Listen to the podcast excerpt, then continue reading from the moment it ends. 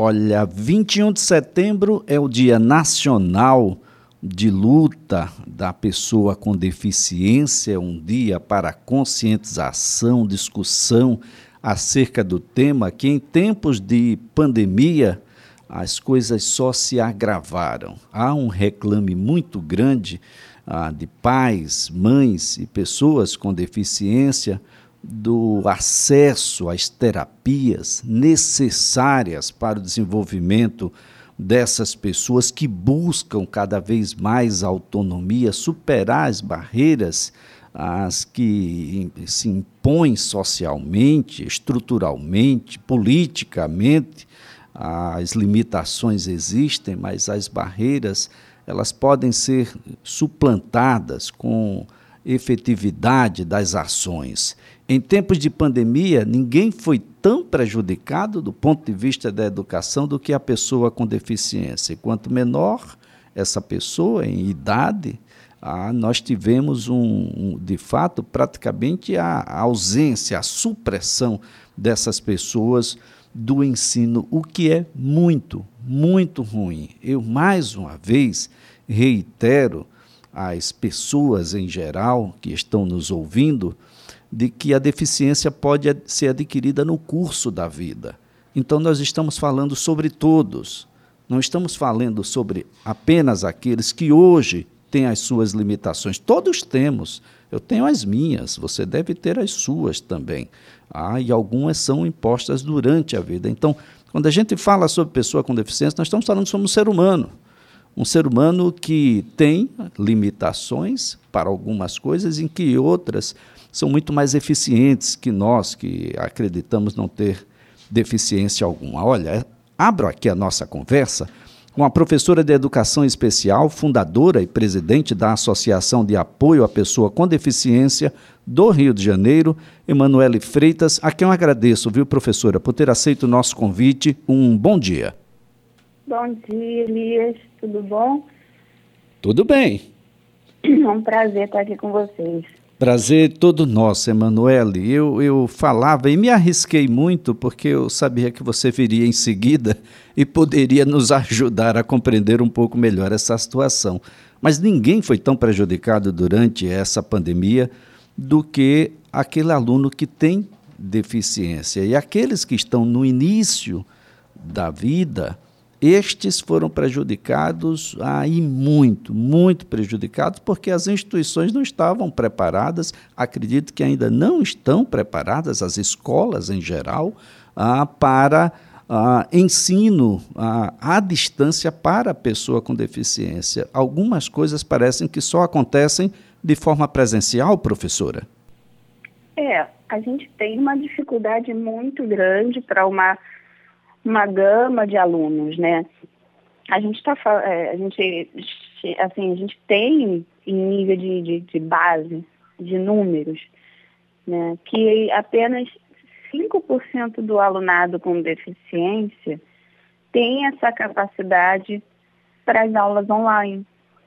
Isso a gente não, isso é questão do autista, do, do, do, do síndrome de Down, né, que tem uma deficiência apresente uma deficiência cognitiva. Então, para eles, esse grupo, as aulas online elas são inviáveis. E, e aí a gente acaba tendo uma gama enorme né, de alunos que ficaram totalmente prejudicados, porque eles não compreendem e não conseguem realmente seguir essa, essa grade curricular. São alunos que necessitavam de mediadoras, de profissionais especializados para poder é, direcionar a atenção deles para a matéria. Então, isso ficou muito prejudicado. E em casa, geralmente para eles, na, na, na, rotina deles, né? A casa é o ambiente onde ele estuda, faz um dever, o dever de casa, alguma atividade, e depois brinca. E não ter aquela rotina específica, né, de, de ter o horário de seguir uma grade curricular, é, curricular online. Então, esses alunos que não conseguem seguir E eu tenho outros também, outras informações, não só alunos com, com autismo ou síndrome de Down, não. Tem alunos com TDAH, por exemplo, que é o transtorno de déficit de atenção com hiperatividade, que eles têm uma, uma alteração no aprendizado, eles também apresentaram dificuldade na questão online. Então, foi bem complicado o Covid. E hoje, assim, como eu atendo é, clinicamente também, é, eu tenho visto uma outra vertente, que é uma, a dificuldade também na questão da saúde, dessa, desse contexto da saúde né, da, da terapia, de como eles vão conseguir executar a terapia deles, ou executar algum exame específico. Então ficou tudo muito complicado. Emanuele, são situações que se relacionam. Quando eu não consigo atingir metas com as terapias, eu termino dificultando ainda mais o trabalho na sala de aula, não é isso? Sim. Para muitos casos, assim, a grande maioria. Porque eles já vinham numa rotina, eles já vinham executando é, atividades que, que trabalham em conjunto, porque quando a gente lida com o deficiente, é tudo um conjunto. A terapia, a, a, o treinamento dos pais e a evolução escolar. Então, todos trabalham juntos. Se tem criança, por exemplo, que necessita da medicação, aí o médico também está ali junto, né? Então é um, um geral, não é só uma parte. Aí pesou de um lado, porque muitas crianças ficaram muito tempo sem terapia e, e os pais, ninguém estava preparado na realidade, ninguém estava é, esperando um, um Covid. Eu acho que a população em geral né, não estava muito. É, a, a, gente não, eu pelo menos eu nunca tinha visto uma situação assim. E, e todo mundo teve que se, se adequar, reaprender a viver. Então, para eles, foi um pouco mais, é um pouco mais complicado. Foi não, ainda está sendo. Porque, por exemplo, o meu filho, o meu filho não põe a máscara muito difícil. Muito complicado. Minha consegue, filha também não coloca, Emanuele. Ele não consegue aceitar ficar com a máscara. E ir para os locais com ele fica difícil. Né? Muito, não muito complicado. condição. Agora, Emanuele, minha filha também não coloca, viu? Tem uma, uma menina com síndrome de Down e ela há uma resistência muito grande para colocar essa, essa máscara. Agora, muito me preocupa, até sob o ponto de vista da inclusão, aquilo que já era muito complexo de, de acontecer, um, um plano pedagógico mais personalizado, ah, que possibilitasse uma acessibilidade maior, com oferta de sala de recursos, que também já era uma outra dificuldade para que as escolas instituíssem. Aliás, a própria aceitação da matrícula ainda é um problema na atualidade. Nós descobrimos com a pandemia de que a gente precisa, sob o ponto de vista da execução das terapias, o empoderamento maior dos pais, doutora? Sim. O que, que acontece, Elias? As, as leis existem, mas a gente não, não fiscaliza. Não é o, a gente tem o hábito de falar ah, o governo não fez tal proposta, né? Só que se nós, cidadãos, não fiscalizamos aquelas leis, elas não vão acontecer.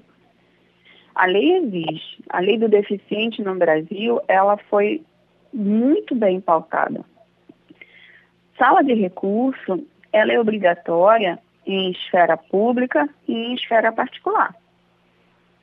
Terapias em esfera pública e em esfera particular. Então, é, a gente tem toda uma gama na nossa mão, mas uma coisa que não existe ainda, essa, essa como é que eu vou explicar? Essa rotina né, de treinamento parental. Para eles saberem realmente quais são os direitos deles, para eles saberem como atuar com a criança ou passar a informação adiante, porque existem os grupos de pais para que eles possam um ajudar ao outro. E política pública depende de números. Sem números específicos, realmente a gente não, não consegue atuar. Então, desculpa. É, a, a gente hoje vive uma necessidade, e eu acho que o Covid trouxe isso, e eu vejo muitas mães hoje, por exemplo, ah, hoje eu tenho que atuar melhor com meu filho em casa. Né? Eu preciso dar um suporte maior a ele dentro de casa. Então elas conseguiram verificar é, realmente qual era o nível que o filho se encontrava. Então, por um lado, até foi uma certa questão positiva. Mas para quê? Para que as pessoas entendam que é um conjunto. A deficiência não quer dizer que ele não seja capaz. Quando a gente está na escola, é, a matrícula, por exemplo, é, eles exigem um laudo. Ok, tudo bem, não tem importância. Mas o laudo não quer dizer que a criança seja incapaz. Aí eu escuto muitas escolas assim, a escola não está preparada.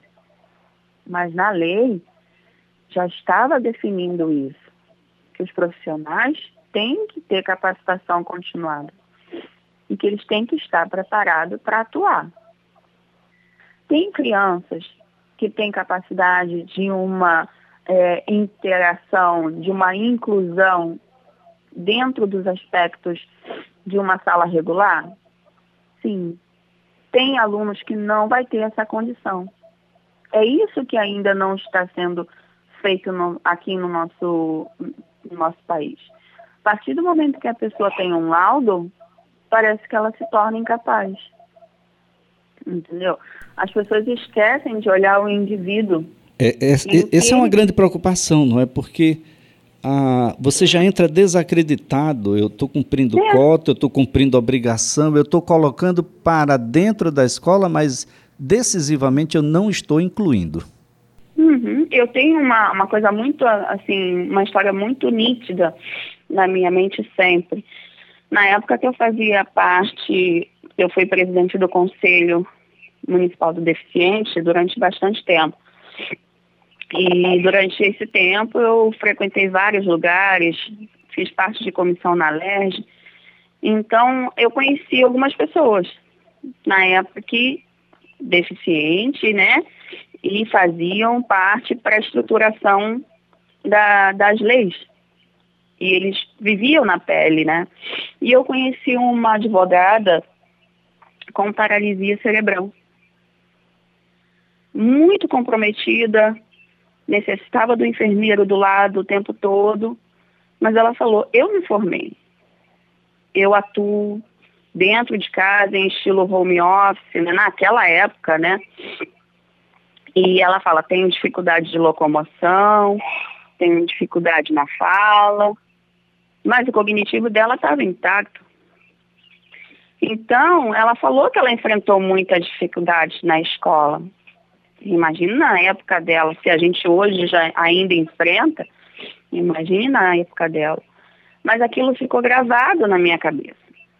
Porque quem olhasse fisicamente, realmente diria que ela não teria seguido, né?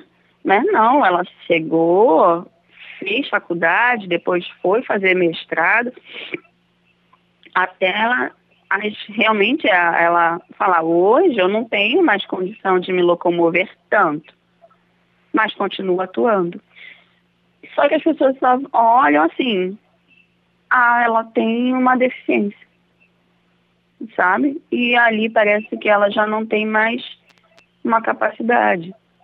E nem tentam, na realidade. E a gente hoje prova que muitos conseguem ter o desenvolvimento, alguns conseguem desenvolver sua autonomia. Né? Quanto mais cedo começa as estimulações, as terapias, é, os estímulos, mais a gente vê evolução. Cura não tem, mas eles podem ter uma vida dentro de um padrão de normalidade, sabe? Eu vejo muito a questão do preconceito mesmo, e nem tentar. É, agora, Emanuele, tem um, uma situação que é da formação daqueles que estarão à frente dessa situação nos estabelecimentos de ensino em geral. É, muito me preocupa a, a chegada a, de um determinado profissional da educação numa sala de aula e vai encontrar surdez, cegueira, baixa visão, deficiência física, intelectual, surdo-cegueira, trans transtornos globais, altas habilidades, superdotação, TDAH e vai encontrar pessoas típicas também. Mas será que encontraram isso na sua formação?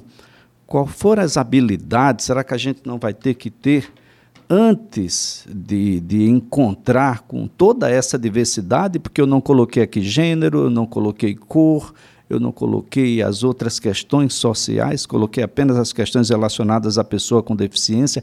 É muita coisa ah, para um determinado profissional da educação e não é fácil. Definitivamente é, é uma, uma, uma coisa muito séria e que precisa ser encarada com a relevância que ele tem para toda a sociedade. Por isso, eu continuo defendendo a questão da especialização. É, quando você se forma em medicina, você se forma em clínico. E aí depois você tem que fazer uma especialização para você escolher a área que você vai atuar. Certo? No, na, quando você se forma na educação, você se torna professor, né? E aí você tem uma, uma base do que seria a educação especial mas você não tem aprofundamento. Então, eu, desde sempre, como meu filho não teve é, uma condição acadêmica, meu filho não, ele tem um comprometimento cognitivo, né? E eu sempre defendi essa questão, e no livro, inclusive, do, do mediador escolar, eu, eu explico isso, que cada criança é única, e esse professor, dentro de uma sala, ele às vezes tem 20, 25, né, alunos, imagino, até mais às vezes. E esse aluno, alguns não são nem deficientes, digamos assim, no laudo, né? Não tem nenhum CID. Mas ele tem, por exemplo, uma dislexia. Ele tem uma dificuldade de atenção. Então, hoje nós temos uma diversidade muito, uma gama enorme dentro da sala de aula. E muitas das vezes o professor, quando ele se forma, ele tem uma aula de duas horas, três horas de educação especial, que é bem, assim, uma ampassão mesmo, e aí não tem, e ele vai precisar fazer o quê? ele tem que se especializar. Ele tem que continuar estudando. É, não tem como você saber tudo. Você pode ter uma base. Agora, numa sala onde existe essa diversidade, é aí que mora a questão do mediador e da sala de recursos. Porque eles trabalham em, em conjunto professor e o mediador. Eles trabalham em conjunto. E no horário específico, aquela criança recebe o suporte mais focado do mediador. Hoje, geralmente isso não acontece. A criança ela fica na sala e eu vou falar por, do meu filho, porque eu não, eu não quero generalizar para ninguém achar que eu estou falando coisa demais, mas vou falar do meu filho. A sala regular não era inclusão para ele. A sala regular era exclusão. porque era muito barulho, eram muitas crianças, e ele ficava muito mais nervoso e desorganizado do que se ele tivesse numa sala só especial. Entendeu? Então, é, eu sei que tem a questão de defesa, de inclusão e tudo mais, eu também sou a favor. Mas existem crianças e crianças. E aí é que mora o ponto da educação Esse aqui é o grande hoje. desafio, Emanuele, é, é empoderar pais e mães, mais do que orientando, mas informando de fato e, e, e, sendo muito claro nessa relação ao ponto de saber qual é a real deficiência que tem seu filho, sua filha, quais são os, o, as limitações a ele impostas, de que maneira isso vai ser trabalhado e, e onde seria melhor, porque algumas pessoas podem não ter a indicação de uma sala comum, é isso? Sim. Quando a gente fala de avaliação para a, o planejamento pedagógico, né, a gente avalia todos esses traços da criança, desde o, a, a questão do cognitivo, a questão da linguagem funcional, atenção, comportamento, isso tudo é avaliado, idade cronológica, idade, idade mental. Então, quando é feito essa essa, realmente essa avaliação, a, a, o profissional ele sabe aonde atuar. E hoje não, hoje é feito a nível só assim, ah, ele cronológico. Ele tem 10 anos, ele vai para tal sala. Ele não tem realmente uma avaliação para saber exatamente. Ou já pega o laudo e fala, ah, ele é assim. Então vai ser dessa forma entendeu? E não é, cada pessoa é, é de um jeito. Eu tenho crianças que eu atendo que têm o autismo com comprometimento cognitivo e eu tenho crianças que têm o autismo sem comprometimento cognitivo, mas não tem linguagem nenhuma. Então, é, a gente trabalha de formas diferentes, cada um é único seria o fato das escolas. Todas as escolas a gente imagina que tenha um psicopedagogo, né, um orientador educacional, onde essa equipe consegue fazer essa triagem das crianças, tanto em esfera particular como em esfera pública. Olha só, super importante isso que a Emanuele está dizendo, é preciso diagnóstico na hora que precisa do diagnóstico, a gente não pode tornar tão tardio assim, e é preciso avaliação. Existem métodos eficazes de avaliação para saber em que ponto do espectro autista se encontram essas pessoas que estão no TEA, de modo a gente atender às suas reais necessidades, não as necessidades dos pais, dos professores, das instituições de educação, das escolas, enfim, ou da sociedade em geral, ou de quem quer que seja, mas na necessidade tem que se personalizar essa, essa relação, porque cada um, de fato, é cada um. Emanuele, eu quero, antes de mais nada, agradecer a sua participação, desejar uma ótima semana e continuem na luta aí no Rio de Janeiro com a Associação de Apoio à Pessoa com Deficiência. Isso é super importante. A gente precisa de um mundo mais inclusivo, um mundo mais humano. Bem, eu sei que a luta continua. Eu tenho na minha família não só autistas, mas eu tenho cadeirante, eu tenho deficientes visuais, que são meus tios. Então, assim, a luta não é de um lado só, eu luto por todos. E eu sei que se a gente parar para olhar um pouquinho mais para o ser humano, a gente consegue avançar, sabe? A gente consegue vencer essas barreiras iniciais. Tá certo então. Muito obrigado mesmo. Uma ótima semana para você. Para vocês também. Obrigada, Elias. Obrigado a você.